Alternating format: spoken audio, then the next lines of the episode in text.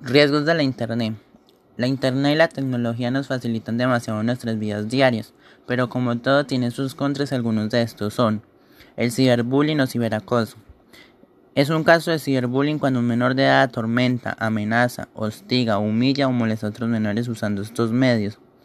Estos casos son más severos ya que pueden durar las 24 horas del día. El grooming se produce cuando un adulto trata de engañar a un menor de edad a través del Internet para ganarse su confianza, con la intención de obtener fotos o videos de situaciones sexuales o pornográficas e incluso llegar a chantajearlas con ellos. En ocasiones es el paso previo al abuso sexual. La suplantación de identidad. Cuando una persona malintencionada se apropia indebidamente de otra identidad y actúa en su nombre para conseguir información personal, publicar para desprestigiar, extorsionar o chantajear.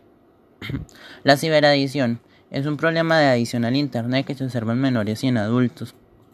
El phishing es un tipo de estafa que intenta tener de las víctimas sus datos, sus contraseñas, cuentas bancarias, números de tarjeta de crédito o el documento nacional de identidad.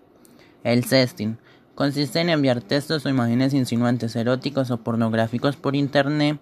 Es muy común en los adolescentes cuando quieren enviar mensajes subidos de tono a sus parejas como prueba de afecto con quien se quiere ligar o como broma.